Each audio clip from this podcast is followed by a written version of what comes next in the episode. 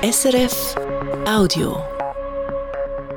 Das Regionaljournal Ostschweiz und Graubünden mit dem Christian Massina. Guten Morgen. Ende Januar hat ein Felssturz ein Pumpspeicherwerk im Tierfeld zu Glarus beschädigt. Die Felsbröcke sind mittlerweile weggeräumt. Strom kann aber länger noch produziert werden. Fabian Munn. Am 23. Januar haben gerade mehrere grosse Felsbröcke das kleine Kraftwerk unterhalb vom Tödi südlich von Lintel im Kanton Glarus getroffen.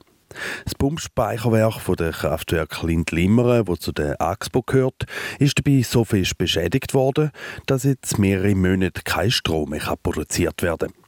So sind ein Transformator, aber auch Stromleitungen getroffen worden. Auch im Gebäude selber hat Schäden gegeben, schreibt AXPO in einer Mitteilung. Nach dem Fehlsturz ist auch Öl ausgelaufen und in die Linde geraten. Da hätte man die Auswirkungen mit einer Ölsperre minimieren die Felsen die sind jetzt geräumt und auch das Steinschlag-Schutznetz, das beim Felssturz kaputt gegangen sei, habe man geflickt.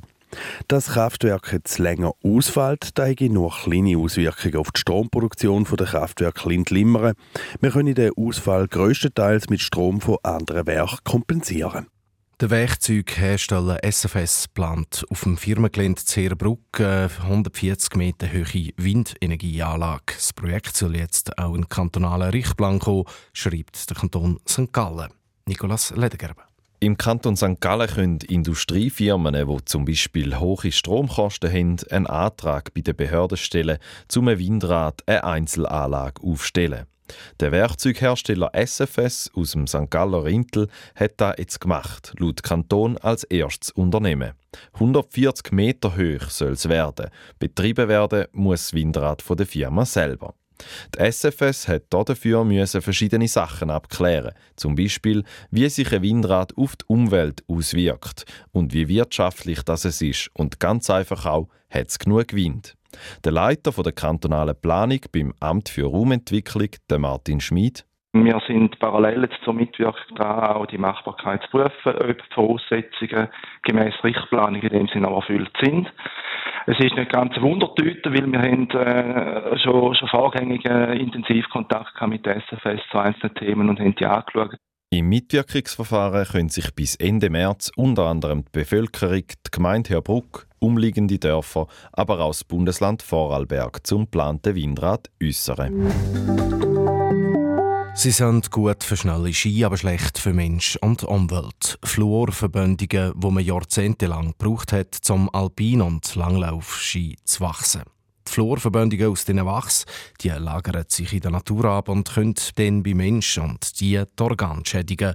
Seit dieser Saison sind Florwachs bei Rennen vom Internationalen Skiverband verboten. Dazu gehört auch der Engadin Skimarathon. Und das Verbot gilt dort nicht nur für die Topläuferinnen und Läufer, sondern für alle. Mark Melcher.